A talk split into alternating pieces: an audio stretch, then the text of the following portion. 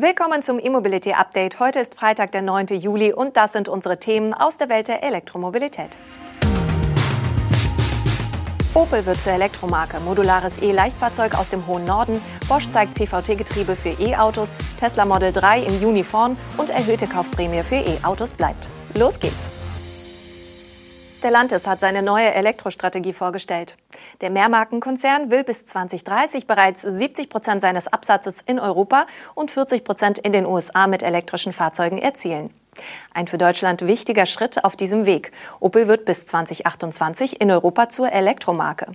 Dazu gleich mehr. Bis 2025 will Stellantis mehr als 30 Milliarden Euro in Elektrifizierung und Digitalisierung investieren.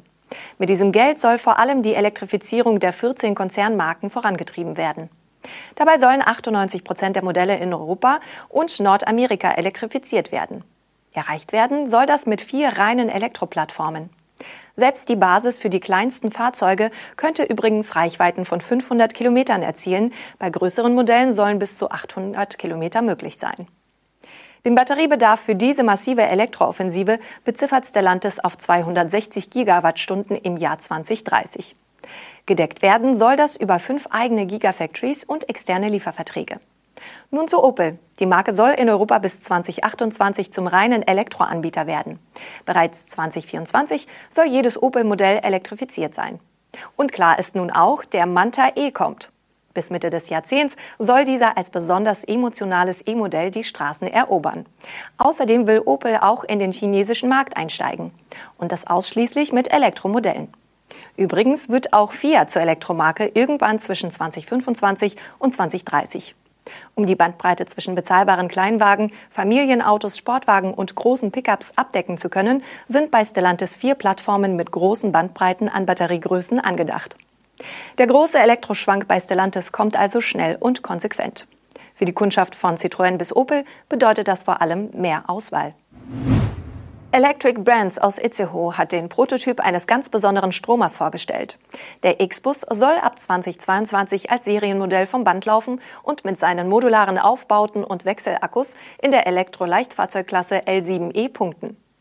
Als Zielgruppe hat der Hersteller Gewerbe- und Privatkunden gleichermaßen im Blick. Der X-Bus soll, wie der Name nahelegt, als kleiner Bus angeboten werden. Daneben wird er aber auch als Kastenwagen, Transporter mit Kofferaufbau, Pritschenwagen, Pickup, Camper oder Cabrio erhältlich sein. Zwei Fahrgestelle Offroad und City sollen acht verschiedene Aufbauten tragen können. Sämtliche Antriebstechnik ist in der 3,65 Meter langen Plattform untergebracht. Die Aufbauten sollen einfach nach dem Lego-Prinzip getauscht werden können. Um in der Leichtklasse L7e mitfahren zu dürfen, darf der X-Bus gewisse Werte nicht überschreiten. Er wiegt weniger als 600 Kilogramm, kann bis zu drei Personen befördern, kommt auf eine Dauerleistung von nicht mehr als 15 kW sowie 56 kW in der Spitze und eine Höchstgeschwindigkeit von 100 kmh. Konkret arbeitet der X-Bus mit vier Radmotoren von Scheffler, die auf 48 Volt Technologie basieren. Die Batterie ist modular in Paketen zu je 1,25 Kilowattstunden aufgebaut. Je nach Anwendung können zwischen 10 und 30 kWh in das Fahrgestell eingebaut werden. Die Reichweite soll je nach Gewicht und Aufbau zwischen 100 und 600 Kilometer liegen. Solarzellen an der Außenhaut erzeugen bei sonnigem Wetter Strom für bis zu 200 Kilometer zusätzlich am Tag. Der Startpreis des X-Bus soll in der Basisversion deutlich unter 20.000 Euro inklusive deutscher Mehrwertsteuer liegen. Der Zulieferer Bosch hat ein selbstentwickeltes CVT-Getriebe mit stufenloser Übersetzung für den Einsatz in Elektroautos vorgestellt. Damit will Bosch im Vergleich zu den üblichen Einganggetrieben nicht nur die Effizienz und die Leistung verbessern, sondern auch die Einsatzmöglichkeiten von E-Autos erweitern, etwa im Hängerbetrieb.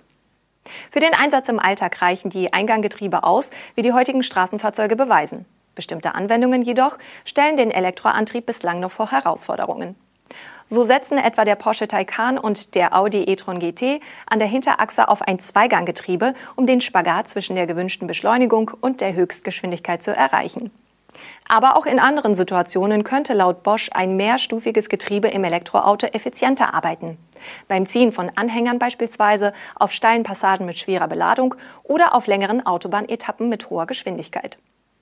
Das Bosch-System namens CVT für EV, das sowohl das Getriebe als auch den Elektromotor steuert, versucht dabei stets für ein optimales Verhältnis von Effizienz und Leistung zu sorgen.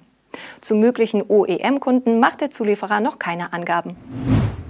Und nun haben wir noch die genauen Modellangaben im Hinblick auf die Neuzulassungen von Elektrofahrzeugen im Juni für Sie.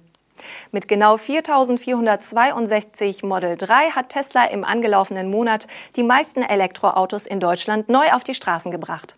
Auf dem zweiten Rang landete laut Kraftfahrtbundesamt der Volkswagen e-Up mit insgesamt 2788 Neuzulassungen. Auch der dritte Platz ging an VW.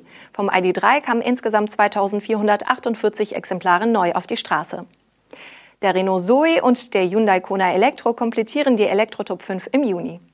Mit Blick auf das erste Halbjahr des laufenden Jahres ergibt sich ein ähnliches Trio. Allerdings konnte der VW e-Up mit rund 15.500 Neuzulassungen die Spitze der BEW Neuzulassungen erklimmen. Das Model 3 von Tesla landete mit etwa 13.700 Neuzulassungen dahinter, gefolgt vom VW ID3 mit insgesamt knapp 13.000 Exemplaren. Hyundai Kona Elektro und Renault Zoe folgen hier auf den Plätzen 4 und 5 mit jeweils knapp 10.000 Fahrzeugen. 2021 ist bisher ein ziemlich gutes Jahr für die Elektromobilität. Rund 300.000 Stromer kamen neu auf die Straße und nochmal so viel Plug-in-Hybride. Von der einen Million E-Fahrzeuge auf deutschen Straßen sind wir nicht mehr weit entfernt. Passend dazu kommen gute Nachrichten aus dem Bundeswirtschaftsministerium. Genau ein Jahr nach dem Start der erhöhten Innovationsprämie hat die Regierung Bilanz gezogen und deren Verlängerung bis 2025 angekündigt. Dem Ministerium nach habe mit Einführung der Innovationsprämie am 8. Juli 2020 der Umweltbonus einen starken Schub erfahren. Im zweiten Halbjahr 2020 gab es monatlich neue Antragsrekorde. Im ersten Halbjahr 2021 wurden bereits 273.000 Fahrzeuge beantragt. Im Dezember 2020 erreichten die Antragszahlen mit 53.566 Anträgen einen vorläufigen Höhepunkt. Im März 2021 lagen die Antragszahlen erneut bei knapp 52.000. Insgesamt seien seit Förderbeginn im Jahr 2016 bis zum 1. Juli 2021 die Förderung für knapp 694.000 Fahrzeuge beantragt worden. Laut Wirtschaftsminister Peter Altmaier habe die Große Koalition beschlossen, die Förderung bis Ende 2025 fortzusetzen, damit der Markthochlauf der Elektromobilität weiter an Fahrt gewinnt. Diese Verlängerung will das Bundeswirtschaftsministerium in Kürze vornehmen. Das war unser E-Mobility-Update für diesen Freitag. Wir wünschen Ihnen ein schönes Wochenende und sind am Montag wieder für Sie da, wenn Sie mögen. Tschüss.